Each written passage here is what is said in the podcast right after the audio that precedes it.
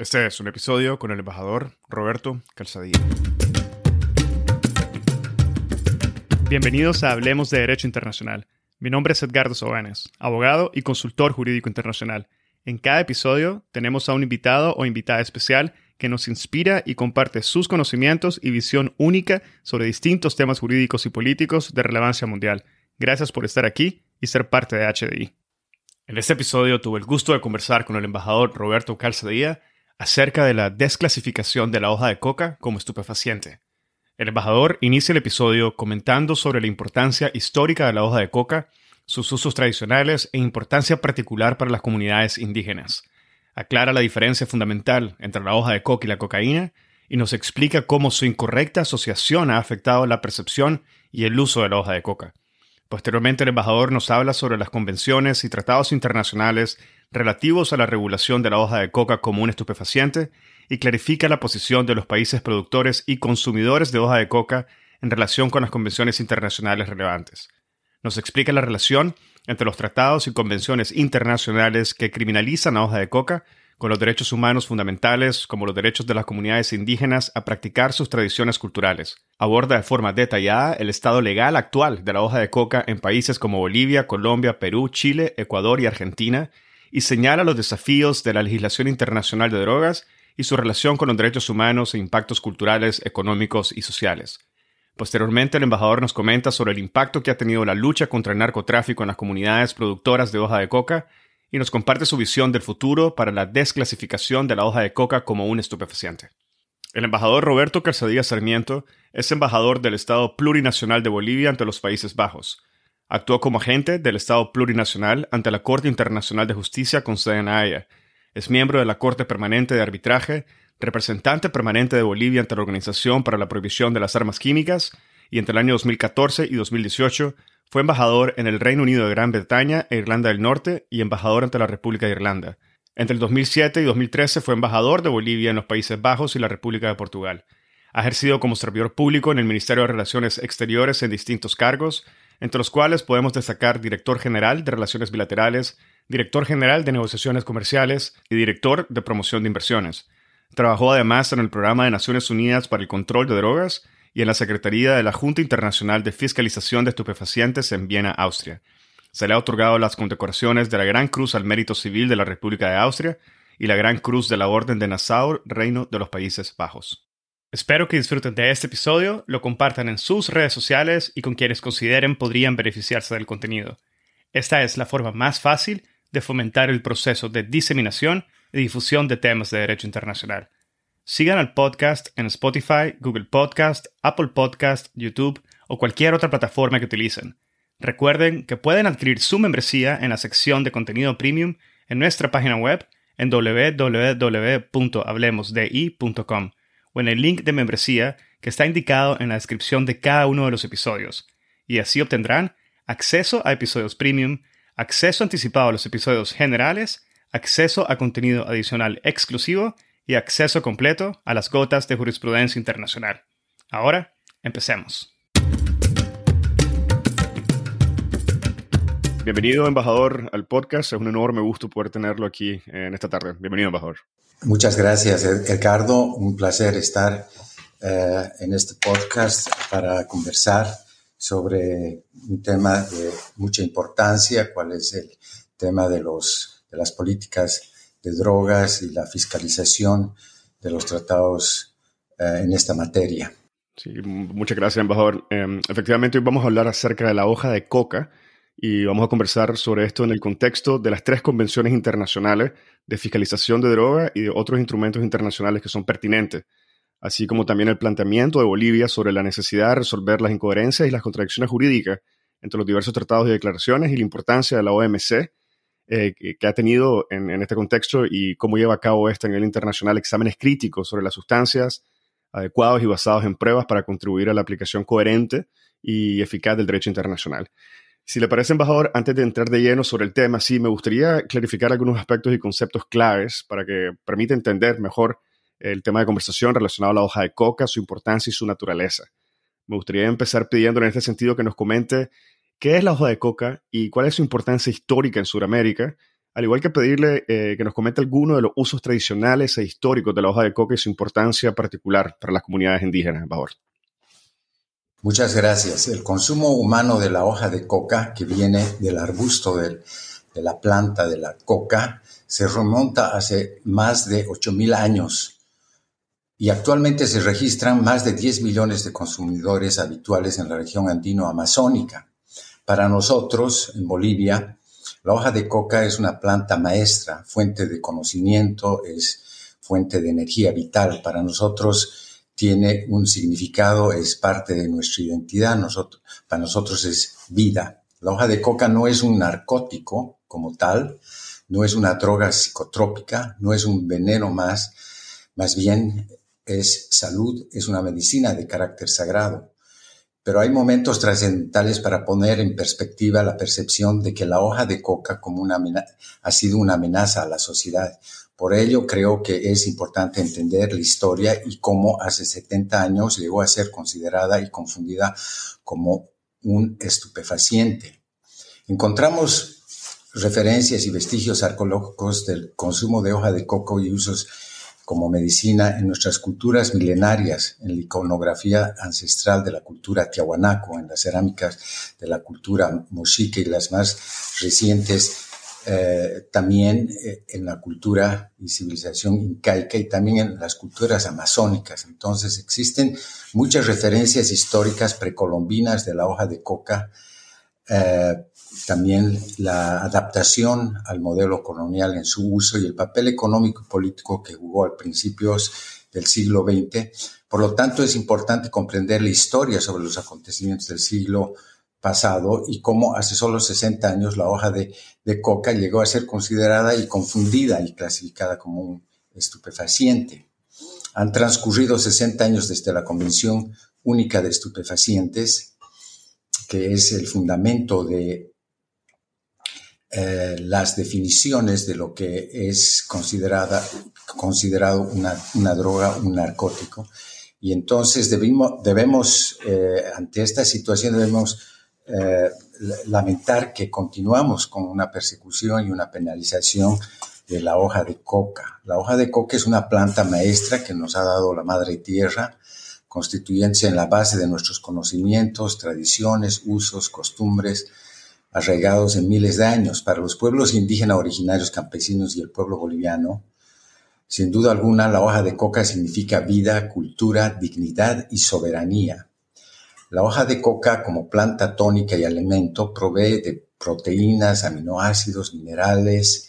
aceites esenciales y contiene suficientes vitaminas para fortalecer el sistema inmunológico y el metabolismo físico y espiritual. Eh, nosotros tenemos suficientes evidencias, eh, y esto lo vamos a explicar más adelante también, para sostener que la hoja de coca en estado natural no es un estupefaciente, porque no es una sustancia que produce efectos similares a las sustancias incluidas en la lista 1 y 2 de esta convención que he mencionado, la convención única. Y más importante, no produce ningún daño al organismo humano, todo lo contrario, la hoja de coca es y tiene importantes propiedades analgésicas, antiinflamatorias, entre muchas otras. Eso podría decir de inicio. Bueno, muchas gracias, embajador. Em, creo que tal vez podría sonar un poco básico, pero sería importante eh, que nos explique un poco la relación entre la hoja de coca y la cocaína. Y si es posible también que nos comentes cómo esta relación o esta asociación que, que, que, que ha surgido ha afectado la percepción y finalmente el uso de lo que sería la hoja de coca. ¿Cómo no? Las hojas de coca contienen alrededor de 20 diferentes alcaloides, alcaloides conocidos, eh, incluidas pequeñas cantidades de lo que es la ecnonina, la cocaína. Masticar hojas de coca o beber el té en infusión eh, produce niveles ínfimos de concentraciones de estas sustancias en el torrente sanguíneo y producen un efecto estimulante leve sin causar dependencia. Los millones de indígenas y otras personas que consumen regularmente hojas de coca valoran sus importantes beneficios para la salud porque aumenta la resistencia, evita la hipoglucemia, que previene del mal de previene el mal de altura. Por ello, las hojas de coca especialmente son útiles en la montaña, pero también de uso extensivo en, eh, en tierras bajas. La hoja de coca tiene usos tradicionales, medicinales, nutricionales y fitoterapéuticos antiquísimos que no producen dependencia ni ningún efecto nocivo a la salud. Estas valiosas propiedades de la hoja no son un descubrimiento nuevo. Los seres humanos consumen coca, como ya decía, hace miles de años y, la coca ha desempeñado un papel cultural central en la región andino-amazónica. Eh, hoy en día eh, podemos verificar que no existen casos de internación, de hospitalización por consumo tradicional de coca, es decir, no, no se presentan eh, este tipo de toxicomanías como se presenta en el caso de la cocaína. En, resumen, millones de personas han consumido hoja de coca en forma segura, beneficiosa durante muchos años, milenios, y no han tenido que recurrir a servicios de salud o tratamientos de dependencia o efectos nocivos de toxicidad como ocurre con la cocaína. Eh, la hoja de coca en su forma natural es un estimulante eh, inofensivo, ligero, comparable con el té o el café. Em, eh, y es cierto, de la hoja de coca se extrae la cocaína, que es uno de los elementos. De hecho, la supuesta fácil extracción de la cocaína es actualmente uno de los argumentos que se eh, justifican para mm, su ilegalidad, la ilegalidad de la hoja de coca en la convención. El contenido del alcaloide de cocaína propiamente en la hoja de, coca oscila entre un 5 y un 0.5% y un 0.8%. Eh, entonces son cantidades mínimas. Se necesita eh, para producir un kilo más de una tonelada de hojas de coca. Eh, la legislación internacional sobre la hoja de coca parece atrapada en una serie de malentendidos con unas profundas raíces históricas entre las que se encuentra eh, la intolerancia racial, eh, cultural, la arrogancia de la profesión psiquiátrica y una definición parcial del problema mundial de drogas por los llamados países desarrollados. Entonces vemos una visión tradicional colonial, diría, consagrada en la Convención Única de Naciones Unidas, que equipara totalmente la hoja de coca, que, es verde, con la cocaína, que sí eh, eh, eh, son distintas, pero trata de la misma forma, ¿no? Entonces, em, si bien el único alcaloide con una clara estructura molecular en la planta es eh, es distinta a una planta que tiene un complejo de estructuras moleculares y que todavía ha sido poco entendido. Por, hoy en día eh, vemos mm, eh, uno de los elementos que se distingue y estos planteamientos que Bolivia está procurando llevar adelante se dirigen a esta distinción precisamente eh, en, distinguir lo que es la hoja de coca y sus efectos eh, desde un punto de vista científico y eh, esa distinción con la cocaína que sí para producir una, una sustancia como la cocaína se requieren de múltiples químicos, un proceso de extracción que no es fácil, requiere conocimientos especializados en química y, eh, requiere de una serie de materias como precursores eh, alcalinos, eh, carbonatos, agentes como el ácido bórico, el ácido sulfúrico, clorhídrico, permanganato de potasio, en fin, muchos precursores para procesar eh, estas eh, cantidades para producir eh, un kilo de, pasta de coca y, cloridato de, cocaína. De manera que creo que esto tiene estas raíces históricas que nosotros queremos superar para que tengamos una visión de, distinguir lo que es parte de la salud y lo que no es parte de la salud y lo que puede ser nocivo para la salud. Y eso creo que pasa por una distinción de lo que es la coca, la hoja de coca en su estado natural, con uso tradicional, de lo que es la cocaína que eh, aparece pues en, en la sociedad industrial más recientemente. Bueno, muchísimas gracias, embajador, por esa clarificación que creo que es bastante útil para poner en contexto ya lo que vamos a conversar ahora, que viene siendo un, poco más jurídico. Y en este sentido, eh, le quisiera pedir, embajador, que nos comente sobre cómo se estableció en las convenciones y o en tratados internacionales eh, que catalogan la hoja de coca como un estupefaciente. ¿Cómo, cómo se da esta, cómo surge esta, definición dentro de, la, dentro de las convenciones o tratados internacionales? Al igual que el nivel de categorización que se le ha otorgado por parte de organismos especializados. ¿Cómo se hace la conexión y cómo se desarrolla en términos jurídicos? Si la Convención Única de Naciones Unidas sobre Estupefacientes fue firmada el 30 de marzo de 1961 por 73 países y entró en vigor tres años más tarde, el año 64. Eh, Tenía por objeto establecer la fiscalización de estupefacientes en la era postguerra de Naciones Unidas. Existían anteriormente otras convenciones que han sido aglutinadas, por eso es que lleva el nombre de Convención Única. El objetivo fundamental de esta convención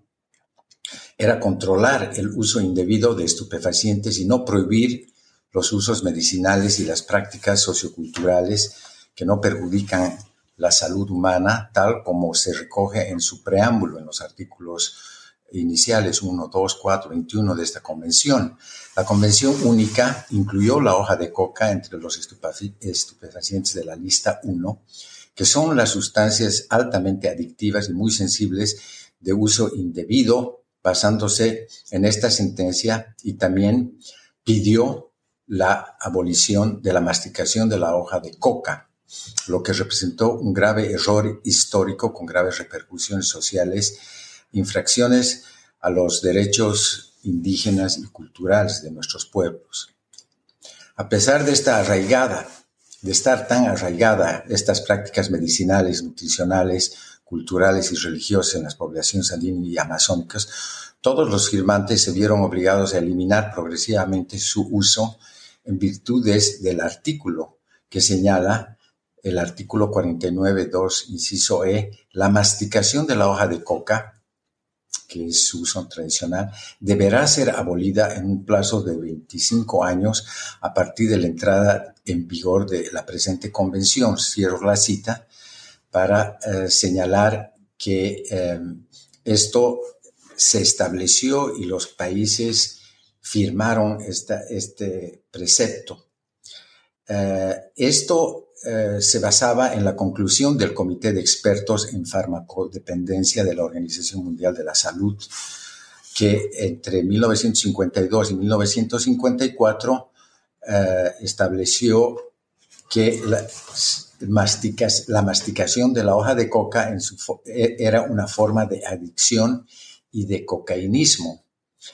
Y esta, eh, este comité de expertos se fundamentó a su vez en el documento que se eh, utilizó, que fue muy controvertido, en el año 50, realizado por una, eh, una comisión de investigación sobre la hoja de coca de Naciones Unidas que contenía eh, graves falencias científicas. Este, este, esta comisión fue solicitada por el Perú, eh, Bolivia también se adhirió a que eh, se realizara esta investigación, em, eh, de manera que esta comisión que ha traducido esta investigación en apenas 100 páginas, hoy en día no podría ser considerada un, estudio científico porque precisamente concibe una serie de afirmaciones raciales, y, bastante eh, preconcebidas. El informe de, Naciones Unidas y la postura de la Organización Mundial de la, de, la, Organización Mundial de la Salud en los años 50 y principios del 60 corresponden a esa visión colonial de los prejuicios hacia los pueblos indígenas y sus prácticas culturales que existían en aquella época y que impregnaba el sistema internacional de drogas. El propósito de la Comisión de Naciones Unidas había sido establecer los daños infligidos por la masticación de la hoja de coca, que concluyó que la masticación de la, de la hoja no constituye una adicción, una toxicomanía, sino un hábito, y aunque tiene todas las características de un hábito, no se observan síntomas de abstinencia. Al mismo tiempo, el informe afirma que la coca es la causa de la desnutrición de la población indígena y que se reduce el rendimiento económico de quienes la consumen. Así pues, se responsabiliza a la hoja de coca de mantener a la población indígena en una situación económica precaria. De manera que esas interpretaciones vemos que tienen un carácter eh, político. Aunque el informe contiene una serie de testimonios de médicos locales eh, del Perú y de Bolivia que describen el uso de coca como no problemático incluso beneficiosa, la mayoría de las descripciones del informe sobre el comportamiento y las costumbres indígenas la clasificaran, eh, se clasificarían, mejor dicho, hoy como una eh, línea tendenciosa, etnocéntrica y, e inaceptable desde un punto de vista de una evaluación científica. Además, el uso de coca se consideró exclusivamente desde una perspectiva farmacológica y fisiológica muy limitada, sin tener en cuenta ni eh, valorar su significado cultural, sus beneficios eh, en la salud, nutricionales, etc. De manera que en la época Bolivia y el Perú también cuestionaron los resultados del informe eh, del ECOSOC eh, en la Comisión de Estupefacientes de 1950 y eh, solicitaron un, estudio, una revisión de este estudio. La responsabilidad de este error histórico de introducir la hoja de coca en la convención recae, por lo tanto, en la propia Organización Mundial de la Salud, que es el, organismo que eh, realiza las clasificaciones. La comunidad internacional había confiado en la Organización Mundial de la Salud para la realización de evaluaciones concluyentes sobre las repercusiones de las sustancias psicoactivas en la salud, que se suponían debían basarse en pruebas científicas claras. Sin las conclusiones presentadas por el Comité de Expertos de la Organización Mundial de la Salud, las partes, los, los estados, no habrían decidido esta conferencia de 1961 eh, y no habrían decidido añadir la hoja de coca en la lista 1 y exigir la abolición de la masticación de coca. Desde entonces, no ha habido ninguna evaluación oficial de la masticación de la hoja de coca por parte de la Organización Mundial de la Salud. En 1992, el Comité de Expertos en Farmacodependencia de la OMS consideró que debían estudiarse las propiedades de la hoja, eh, de la hoja función social, las consecuencias de su consumo para la salud, reconociendo implícitamente la debilidad de la base, de la base probatoria de su anterior conclusión de los años 50. No obstante, el comité concluyó que la hoja de coca estaba debidamente clasificada, pero no sobre la base de que la cocaína, eh, no sobre la base anterior, sino sobre la base de que la cocaína es de fácil extracción de la hoja. Este cambio de justificación para mantener su clasificación eh, y su similitud con la cocaína eh, bajo el principio de la convertibilidad en cocaína eh, se realizó sin ninguna revisión adecuada ni justificación alguna. La decisión confunde los conceptos de convertibilidad y extracción sin más explicaciones y es incoherente con la forma en que otras plantas y materias primas como la paja de la dormidera, que siguen sin estar incluidas en la lista, son tratadas en la Convención Única y en todo el sistema de tratados de control de drogas de Naciones Unidas. Los efectos sobre la salud de la masticación de la hoja de coca y los beneficios potenciales de la hoja nunca se han examinado oficialmente en el ámbito de Naciones Unidas, mientras que los supuestos efectos negativos se afirmaron sin ninguna prueba epidemiológica ni ensayo clínico de lo que se supone la falta de legitimidad de su clasificación actual. Se realizó, eh, importante señalar esto, una investigación entre los años 92 y 95 en el contexto del proyecto de la Organización Mundial de la Salud con la organización UNICITRI sobre la cocaína. Se llamó el proyecto Cocaína. En este proyecto participaron más de 100 científicos y eh, la investigación concluyó que el uso tradicional de la hoja de coca no parece tener efectos negativos para la salud y que cumple funciones terapéuticas sagradas y sociales positivas entre los grupos indígenas de la región andina. La publicación oficial de este estudio fue incautada bajo la presión política de Estados Unidos que amenazó y sus resultados nunca se publicaron. De manera que eh, ese es un poco el resumen cómo la hoja de coca fue incorporada en la convención a través de esta este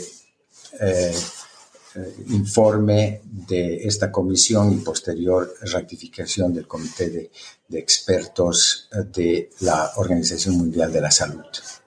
Bueno, nuevamente gracias, embajador, por darnos esa explicación tan detallada que creo yo que aclara bastantes dudas que podrían tener la audiencia sobre la incorporación de la hoja de coca en la convención. Avanzando un poco más a la actualidad, no sé si nos pudiera comentar ahora acerca de la posición que tienen los países productores y consumidores de hoja de coca, como sería el caso de Bolivia y Perú, en relación con estas convenciones internacionales y su implementación.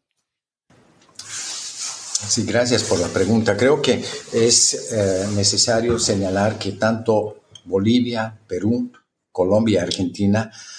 ya han desafiado en diferentes ocasiones en las últimas décadas la condena de la hoja de coca mediante reservas a los tratados y disposiciones en sus propias constituciones o leyes nacionales, pero no han podido cambiar la clasificación real y la prohibición de estos usos tradicionales tal como se recoge en la Convención. Eh, en, en, toda esta región millones de personas consumen la hoja de coca a diario sin experimentar ningún efecto negativo y ninguna de ellas ha accedido nunca, como decíamos anteriormente, a servicios sanitarios para el tratamiento de dependencias o relacionados con el abuso de estupefacientes. Para muchos pueblos indígenas de la región, la hoja de coca representa un elemento esencial en sus prácticas culturales, ceremoniales y de medicina tradicional. Eh, de manera que eh, es importante señalar que Bolivia inicialmente no fue parte de la Convención Única de 1961 y solamente eh, firmó el tratado en 1976 durante la brutal dictadura militar del general Banzer y sin ninguna reserva. Eh, es eh, importante señalar que también en esas fechas se establece un convenio entre Bolivia y los Estados Unidos precisamente para llevar adelante eh, unas intervenciones en Bolivia eh, eh, y esto también importante señalar porque claro, esto es un tema que ha tenido también una exposición altamente geopolítica en la región. también es importante señalar que tanto la Argentina y, el Perú, ambos también con poblaciones importantes de uso tradicional de hoja de coca, han sido eh, países que han depositado una reserva al firmar la convención. El Perú retiró, sin embargo, a posteriori, al ratificar el tratado en 1964, su reserva, y el régimen eh, militar argentino también retira su reserva más tarde, en 1979. Entonces vemos cómo eh, estas, estos reconocimientos también son eh, revertidos por eh, posiciones políticas eh, bajo, yo diría, una mayor intervención de nuestros vecinos del norte en la región. Hace cinco años, en marzo del, del 2009, Bolivia solicitó una enmienda a la Convención Única de 1961 con la propuesta de suprimir la obligación del artículo 49 de que la masticación de la hoja de coca debe ser abolida. El texto del tratado en español dice incluso será prohibida. En un principio el artículo permitía a los países una extensión temporal de esta medida, una exención, digo. Pero la masticación de la, hoja, de coca debía eliminarse en cualquier caso en un plazo de 25 años periodo que expiraba a finales de 1989. La solicitud de Bolivia se habría aprobado automáticamente, pero 17 países se opusieron a la enmienda e impidieron que esto sucediera. Esto fue eh, articulado bajo eh, un grupo de países liderados por Estados Unidos, los así llamados amigos de la Convención. Sin embargo, todavía no se ha tomado ninguna decisión formal, podemos señalar, sobre la propuesta de enmienda que requiere que el ECOSOC dictamine el número de eh, objeciones, eh, si el número de objeciones es suficiente para no tomar ninguna medida. Eh, en segundo lugar, si la enmienda entra en vigor, pero será operativa con respecto a los países que han objetado, si debe convocarse a una conferencia de las partes para considerar la enmienda de, este, de esta convención. Diría esto de inicio. Muchísimas gracias, embajador, em, por su respuesta. Y sobre la base que nos comenta, me gustaría que nos clarificara un poco acerca del estado legal actual, actual de la hoja de coca en países como Bolivia, Perú, Argentina, y que nos clarifique un poco la diferencia que existe entre la regulación de la hoja de coca en las convenciones internacionales, que nos ha comentado, y en las leyes nacionales de los países productores y consumidores, embajador. La legislación nacional vigente en varios países de América del Sur demuestra que el consumo de coca es un fenómeno cultural reconocido y una práctica medicinal aceptada.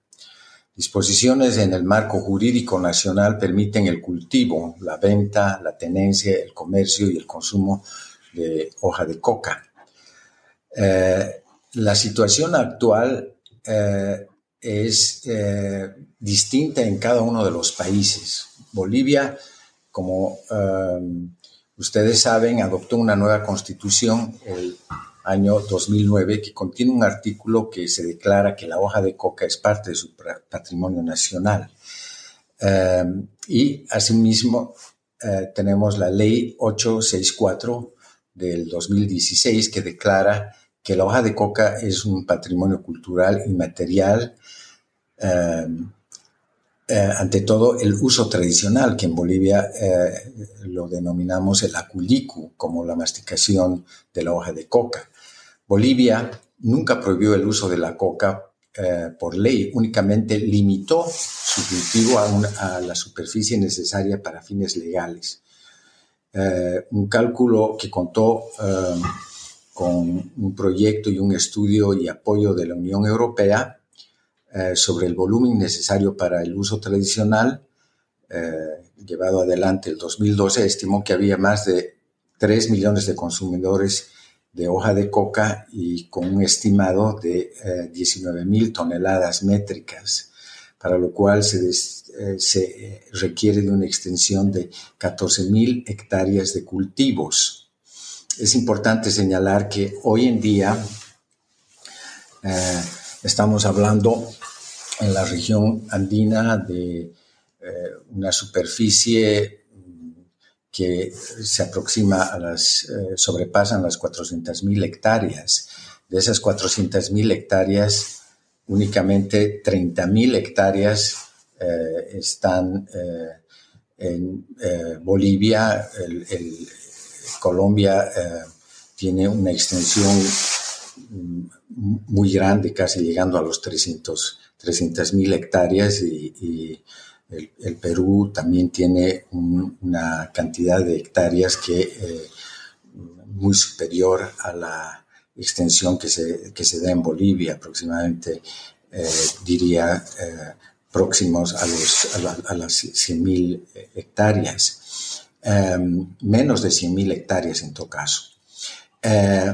En Colombia la legislación establece la legalidad de la hoja de coca en el contexto de la protección de la identidad cultural indígena y el respeto de las costumbres y tradiciones indígenas. Eh, el artículo 7 eh, de su constitución eh, está en referencia a, esta, este respeto y protección y eh, en referencia a la constitucionalidad de la convención, eh, Colombia eh, estableció que no se puede colocar en el mismo plano la hoja de coca y los usos lícitos y legítimos que de ella se han hecho y pueden hacer y la utilización de la misma como materia prima para la producción de cocaína. Esta diferenciación entre hoja de coca y la cocaína es necesaria puesto que los numerosos estudios han demostrado no solo que la hoja de coca podría tener formas de comercio alternativo legal que precisamente podrían evitar la extensión del narcotráfico, sino además el ancestral consumo de coca en nuestras comunidades indígenas no tiene efectos negativos. Esa distinción entre coca y cocaína tiene una sólida base constitucional según eh, la Corte Constitucional en Colombia, por lo cual la persecución del narcotráfico no puede traducirse en un desconocimiento de la identidad cultural de las comunidades indígenas. Em, el uso tradicional, mm, hay, pueblos en, Colombia que tienen, como los Cogis, tienen un uso de esta planta, la consideran una planta sagrada, entonces eh, ellos sí tienen estos derechos y hoy en día también hay una serie de desarrollos que se están dando en estos espacios nacionales. Eh, volviendo a, ello, el Perú también, eh, el cultivo de la, de la, hoja de coca en sí no está prohibido, pero durante la cosecha todas las ganancias se consideran ilícitas y los productores no la entregan a la agencia estatal que fiscaliza la producción al mercado legal. el Perú tiene una institucionalidad que ha establecido un sistema de licencias para permitir el cultivo y la venta regulado por un organismo estatal, cual es la Empresa Nacional de, Coca, ENACO. El Perú ha tenido mm, eh, su legislación eh, nacional y el 2005 ha declarado la masticación de la coca como parte también de su patrimonio cultural. Em, la eh, coca es consumida habitualmente por un gran porcentaje de la población Em, en el Perú se estima que son aproximadamente 6 millones y se, han llevado a cabo tres encuestas, eh, los años 2003, 2013, 2019, que demuestran un aumento también de esta población usuaria de la, de la coca. ENACO es la, la, institución que supervisa la recolección, el secado, la industrialización, el, transporte de la coca para el consumo lícito produce test y otros productos en base a coca, incluida cocaína para uso médico y exporta la hoja de coca y sus derivados al extranjero. Uno de sus principales clientes, no, olvidemos, es la Coca-Cola, que a través de la empresa eh, Stefan eh, Chemical para el año 2022 eh, importó 144 toneladas métricas de coca que lo ha hecho también durante muchos, eh, muchas décadas eh, usando la exención que la convención permite únicamente para el uso de hojas de coca para la preparación del agente saporífico que no contenga ningún alcaloide. De manera que mm, vemos este es el escenario del Perú, eh, la ley de tenencia y tráfico de estupefacientes en Argentina de 1989 contiene un artículo que permite específicamente la tenencia de la hoja de coca para uso personal. La ley em, eh, dispone que la tenencia y el consumo de hojas de coca en el estado natural destinado a la práctica que allá se denomina el coqueo o masticación, más común como coqueo, eh, no es, y también el empleo como infusión, no es considerada como una tenencia o consumo de estupefacientes. En Argentina no hay cultivos de coca. El suministro para la masticación de coca muy extendida, sobre todo en las provincias norteñas de Salta y Jujuy, procede ante todo de Bolivia, eh, ya que la hoja de coca requiere de ciertos, eh, ciertas condiciones ecológicas, climáticas de un piso ecológico subtropical. El comercio transfronterizo se estima en 2.000 toneladas métricas al año, que va desde Bolivia hasta estos mercados. Eh, de manera que, comparada con las cifras bolivianas, esta cantidad eh, indicaría que al menos 300.000 mm, usuarios regulares, aproximadamente el 10% de la población de las dos provincias del norte, eh, serían consumidores de hoja de coca. Son estimaciones eh, no verificadas, pero podemos dar estos datos que tenemos. Por otra parte, también eh, se estima que en el norte de Chile hay alrededor de 10.000 personas aymaras que también consumen coca como parte de su tradición. y es un país donde ciertamente la, la coca no, no es extendida, no es parte de la cultura y la legislación chilena no permite formalmente el comercio o la venta de, hoja de coca, pero la práctica em, eh, no, no, da lugar a enjuiciar a las personas aymaras por tenencias de, hojas de coca. En Ecuador, un país también donde se da em, eh, un uso histórico eh, que se remonta a un a, un pasado precolombino, eh, el hábito ha desaparecido por completo desde el siglo XVII, eh, eh, cuando los españoles prohibieron su uso. En la actualidad hay grupos de indígenas que la consumen como medicina tradicional y su uso no es sancionado por ley. de esta manera podemos ver las diferentes mm, regulaciones eh, que eh, los países eh, en la región están teniendo. Diríamos en resumen, sobre todo Bolivia, Perú y Colombia son los productores de, coca. La, Argentina, podríamos decirlo, es más, más que todo un consumidor, así como los otros países que he mencionado. Por último, em, quisiera señalar que eh, en enero del 2012 y un año más tarde, eh, el 13, como se había indicado,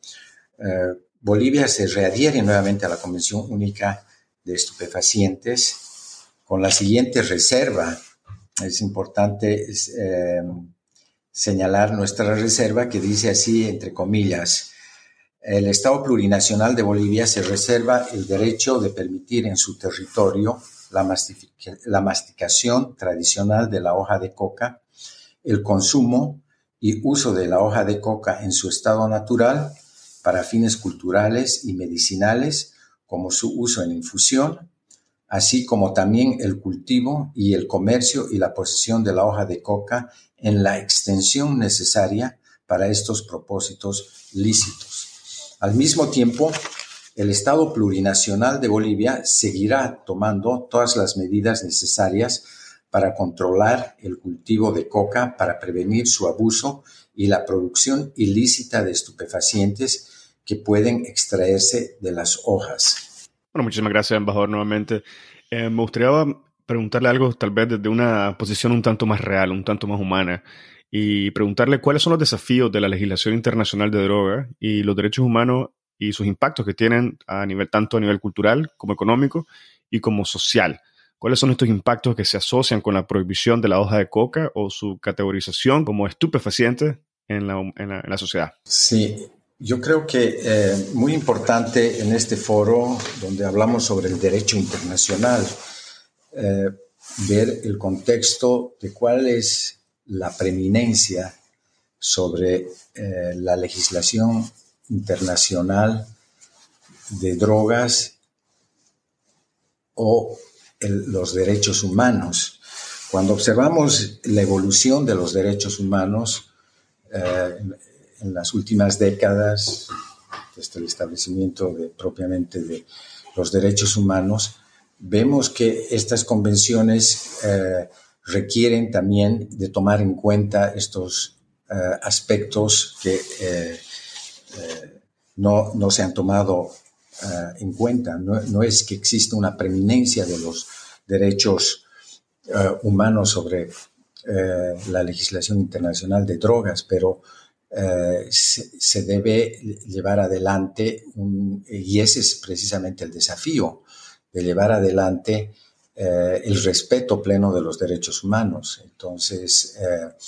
eh, sí, nuestros pueblos indígenas tienen su derecho a mantener prácticas que están firmemente establecidas en la legislación también internacional, derechos humanos, en, en particular el Pacto Internacional sobre Derechos Económicos Sociales y Culturales de 1966, el Convenio sobre Pueblos Indígenas y Tribales de la OIT, de 1989, la Declaración de Naciones Unidas sobre los Derechos de los Pueblos Indígenas del 2007. Esta última, por ejemplo, establece que los pueblos indígenas tienen derecho a mantener, controlar, proteger, desarrollar su patrimonio cultural, sus conocimientos tradicionales y su saber tradicional, expresiones culturales manifestaciones de su ciencia, tecnología, cultura, incluidos sus recursos humanos, animales y genéticos, tanto las semillas, sus medicinas, su conocimiento de propiedades de su eh, fauna y flora. De tal manera que también estos derechos han sido reafirmados por el Foro Permanente de Cuestiones Indígenas y en recientes resoluciones adoptadas también en la Asamblea General de Naciones Unidas y el Consejo de Derechos Humanos la importancia de respetar plenamente los derechos indígenas, tanto en el caso de las políticas sobre drogas como en los demás ámbitos, como el, ámbito de las eh, convenciones, ha sido subrayada por este foro permanente de las cuestiones indígenas y ha sido reafirmada en recientes resoluciones, em, de manera que eh, incluso eh, la, este, este, este foro permanente ha señalado la necesidad de que los pueblos indígenas puedan participar en la toma de decisiones en asuntos que afectan a su integridad cultural, como es el caso del uso tradicional de la hoja de coca.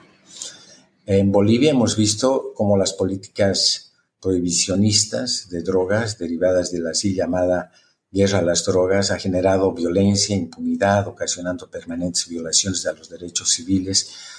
un hacinamiento carcelario que, ha dado que no ha dado soluciones a los problemas reales que debemos confrontar. De manera que eh, eh son los desafíos que eh, tenemos como comunidad internacional y, también como em, el derecho internacional eh, debe conciliar estas contradicciones que requieren una mayor armonización sobre eh, los derechos eh, e impactos culturales em, vinculados a la eh, legislación internacional de, drogas. Embajador, ¿y existe alguna posición particular que haya sido adoptada más recientemente por las Naciones Unidas o, u otros organismos internacionales o regionales, políticos o técnicos, en cuanto a lo que se refiere a la regulación y la clasificación de la hoja de coca? Nosotros hemos eh, llevado adelante un proceso de mm, armonización de nuestra legislación, como decía anteriormente, el 2009, cuando Bolivia establece la protección de la hoja de coca, y al eh, ver eh, la situación que se da con la propuesta de enmienda que fue detenida en el proceso de lo que eh, plantea Bolivia a Naciones Unidas. Entonces Bolivia se ve obligada a, realizar eh, una reserva a la, Convención del 61 y eh, en esas circunstancias Bolivia empieza un proceso que se lleva adelante eh, una mm, eh, que, se lleva adelante y se concreta el año 2013, cuando Bolivia se readhiere a la Convención Única de Naciones Unidas como una reserva bajo un proceso que también ha llevado Bolivia ante el organismo internacional. Recientemente también es importante señalar que en junio de este año, el 2003, el Estado Plurinacional de Bolivia ha notificado y ha solicitado que se active un proceso de revisión crítica de la clasificación de la hoja de coca como estupefaciente de la lista 1 de conformidad con el artículo 3 de la Convención de Naciones Unidas sobre estupefacientes de 1961. ¿Qué estamos haciendo? Bolivia está solicitando solicitando que el órgano técnico científico de la Organización Mundial de la Salud y su comité de expertos en farmacodependencia reevalúen el objetivo de corregir este vacío histórico en el régimen de fiscalización de drogas y sus derivados. Para ello, eh, a través de una notificación que se ha realizado eh, por intermedio del presidente Luis Arce Catacora, presidente del Estado plurinacional, Bolivia ha presentado un dossier de fundamentación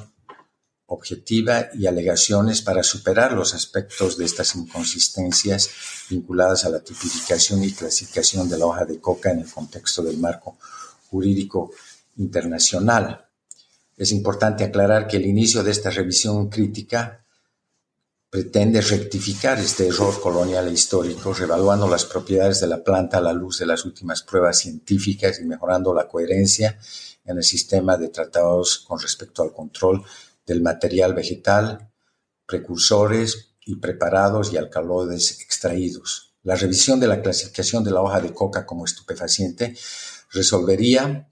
incoherencias y contradicciones jurídicas de larga data. Podrían, pondría fin a la criminalización de prácticas medicinales indígenas, culturales y tradicionales muy extendidas y permitiría a la comunidad internacional beneficiarse del uso de la hoja de coca en su forma natural. Eh, recientemente, eh, Colombia y México y también Argentina han manifestado su apoyo a esta iniciativa de Bolivia, la cual eh,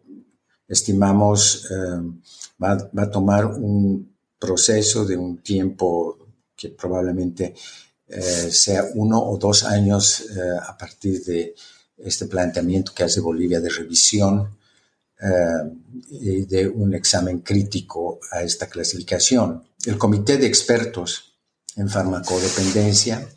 necesita reevaluar su posición original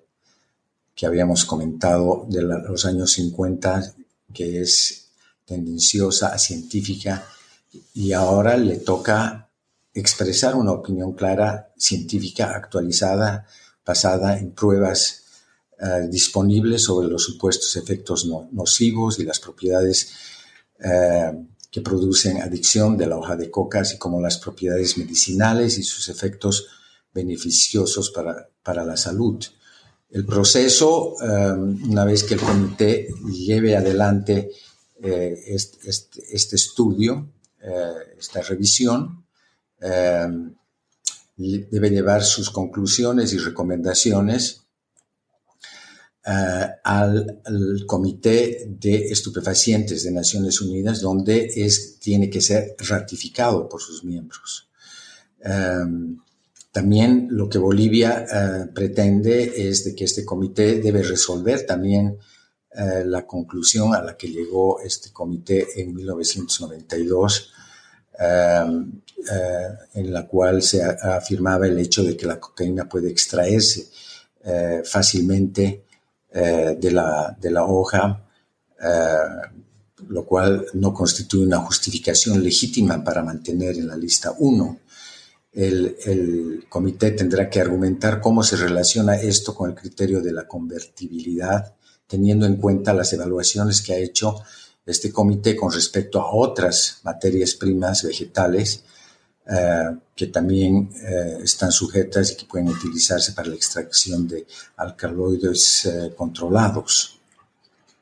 Bueno, muchas gracias, embajador, nuevamente por, esa explicación tan detallada.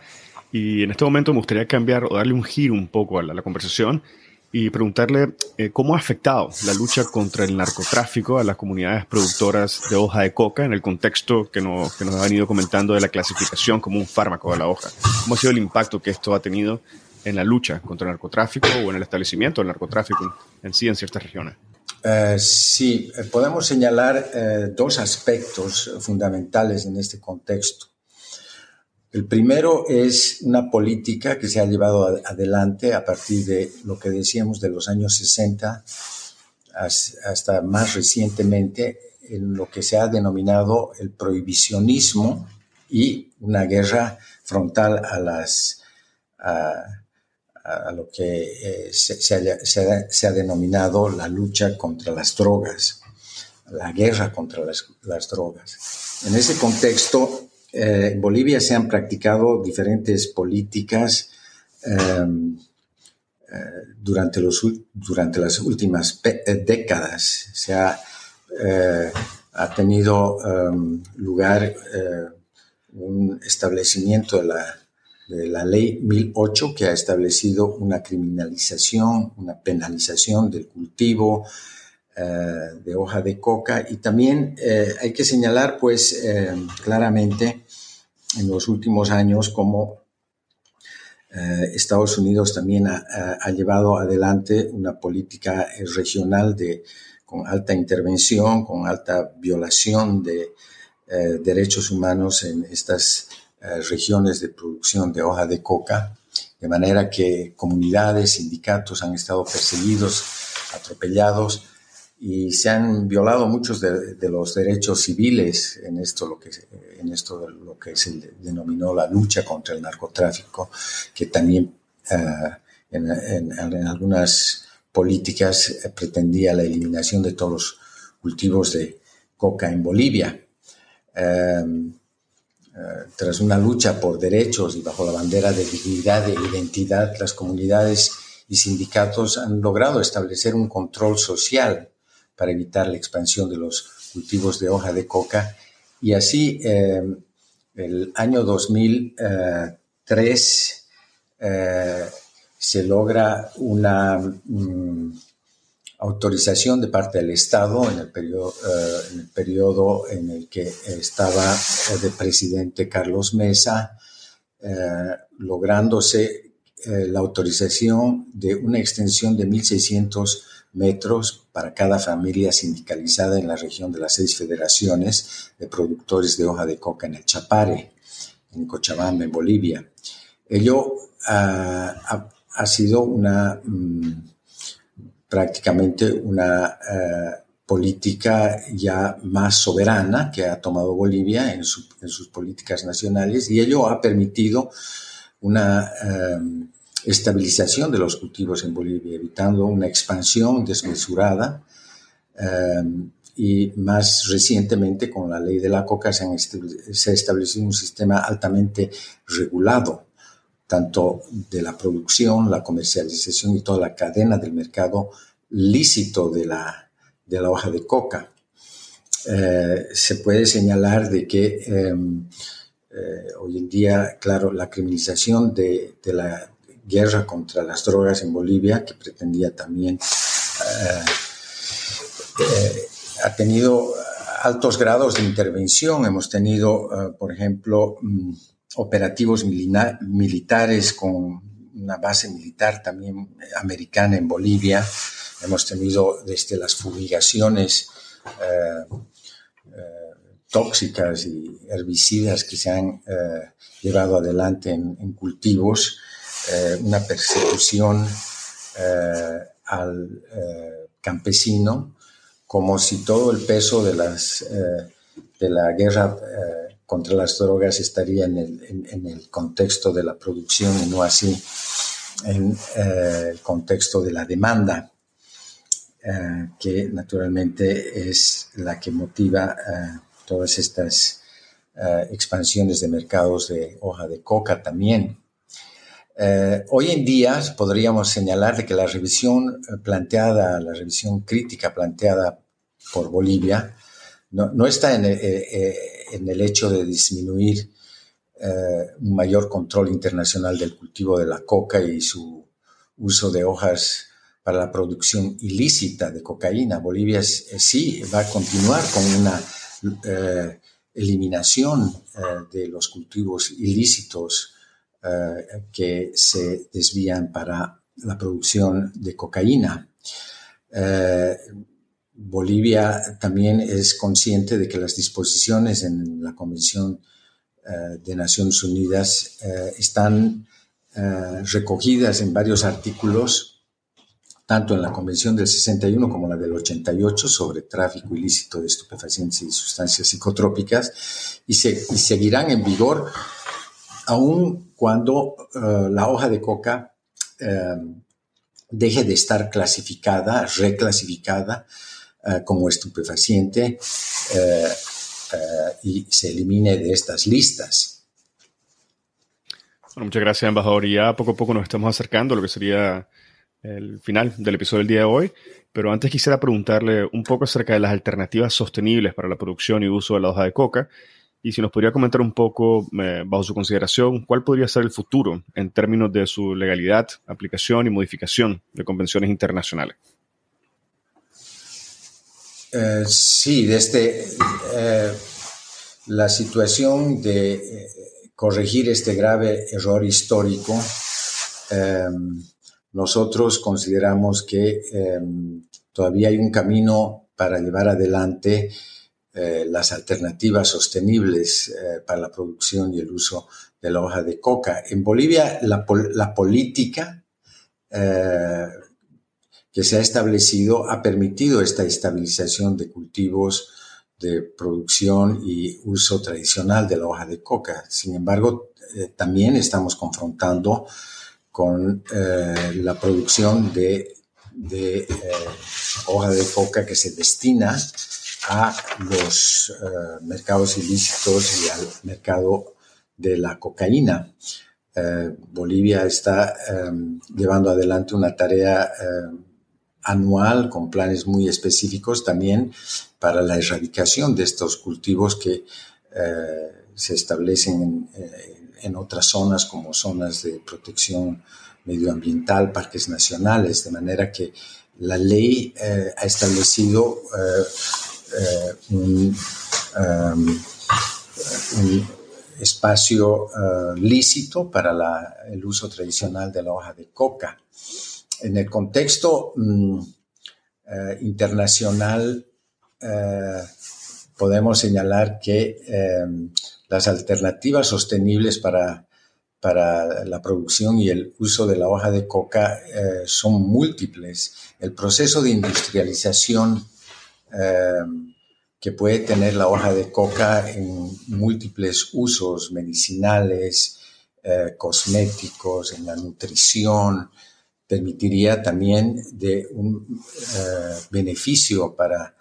eh, nuestras sociedades y de esa manera desviar la hoja de coca que se destina al uso ilícito de producción de cocaína. De manera que em, el futuro, eh, eh, en términos de su legalidad, va a depender eh, ciertamente de este proceso que Bolivia ha iniciado con este liderazgo de planteando a la comunidad internacional una revisión crítica. Em, seguramente estamos mm, conscientes de que esto va a llevarse adelante hacia el año 2025. Em, el, cambio de, control de la hoja de coca eh, y distinguir la planta de lo que es la cocaína en los tratados sobre drogas ciertamente va a reivindicar los derechos de los pueblos indígenas y probablemente una apertura también para mercados internacionales sostenibles, legales, para productos naturales a partir de la planta, eh, de, tal manera que eh, hoy en día cuando vemos el, uso del cannabis en el mundo y, vemos las aplicaciones, su legalidad, vemos también cómo se cuestiona el sistema arcaico que tiene el consenso de Viena con sus tres convenciones y en ese sentido los países cuestionan este sistema de las convenciones internacionales a través de eh, políticas nacionales, a, través de legislación nacionales, como lo estamos observando en el contexto internacional con el cannabis. Em, ciertamente, eh, todavía el desafío eh, para llevar adelante esta, estas alternativas más sostenibles para la producción de, eh, coca y el uso de coca, eh, es importante eh, llevar adelante esta revisión crítica que estamos planteando a la comunidad internacional. Entonces, todavía ese es el paso inicial para, claro, la separación política de lo que es el alcaloide refinado, la cocaína, y eh, por otra parte la, eh, la, planta con sus aspectos culturales. Eh, y creo que en ese sentido, hoy en día son muchas las innovaciones para un mercado en expansión que, que, vemos, por ejemplo, en el caso del cannabis, porque hoy en día sí son, están permitidas las investigaciones, etcétera, que están basadas también en, ciencia, que eso es lo que Bolivia está buscando también, es decir, eh, hoy en día eh, eh, los países están pasando de una postura más activa, una postura de de defensa de, las plantas como estamos viendo en el contexto internacional. Y en este eh, sentido mm, creo que no existen cifras actuales de, los mercados en, estos usos novedosos que pueden tener eh, para el caso de la hoja de, coca, pero ya en, Bolivia eh, y en, la región se, se pueden observar tiendas de alimentos saludables, en, varios productos eh, con amplia aceptación, eh, de manera que no es que vamos a tener una inundación de productos de cocaína, no, eso no, eh, eso va a seguir bajo el control internacional, pero sí pensamos que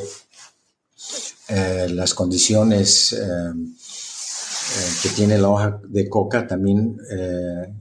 la necesidad de tener zonas donde se cultivan la coca son muy específicas y no se puede dar una expansión de estos cultivos mm, como otras plantas que, pueden, que, pueden ser cultivadas en cualquier latitud del planeta. Entonces, creo que mm, eh, estas particularidades que tienen los cultivos de, coca, eh, creo que también eh, es una reivindicación para los cultivadores tradicionales de, e indígenas que, que naturalmente están también observando estas acciones del, del Estado para lograr estos objetivos de llevar adelante una planta que puede tener em, muchos usos beneficiosos para nuestra sociedad. Bueno, embajador, muchísimas gracias por haber compartido con nosotros esta tarde y habernos hablado sobre la hoja de coca en el contexto jurídico internacional, nacional y las realidades que en sí implican eh, la clasificación de la hoja de coca como un estupefaciente. Eh, agradezco muchísimo su tiempo, ha sido un verdadero gusto. No sé si tuviera algún comentario final antes de dar cierre al episodio del día de hoy. No, nada más eh, que agradecer por la atención y señalar simplemente de que esperemos también que la comunidad que está escuchando este podcast sobre el derecho internacional nos pueda acompañar en el seguimiento de esta acción internacional que ha emprendido Bolivia, que va a tener también un, un impacto ciertamente en una situación de una convención y a su vez con muchos impactos socioculturales en nuestra región, de, manera que me permito hacer esta invitación para que se pueda llevar adelante un seguimiento y la atención que em, nosotros estamos em, buscando eh, en mérito a una justicia internacional, en mérito a un respeto de los derechos de los indígenas, de nuestros pueblos, de nuestra cultura y de, estos principios que eh, yo diría en resumen de respeto también, sobre todo de respeto eh, hacia eh, las comunidades y hacia los pueblos originarios. Muchas gracias. muchísimas gracias a usted, embajador. El mensaje creo que es claro y tenemos alta, alta seguridad de que tendrá el acompañamiento de la comunidad internacional en, la, en las acciones que están llevando a cabo. Muchísimas gracias, embajador, por su tiempo. Ha sido un gusto. Con esto finaliza el episodio del día de hoy y esto fue una conversación con el embajador Roberto Calzadilla. Si encontraste este episodio interesante, te invitamos a que lo compartas y nos sigas en Spotify, Apple Podcast, Google Podcast o cualquier otra plataforma que utilices para escuchar tu podcast Hablemos de Derecho Internacional, haciendo clic al botón de seguir o al botón de suscripción. Hasta la próxima.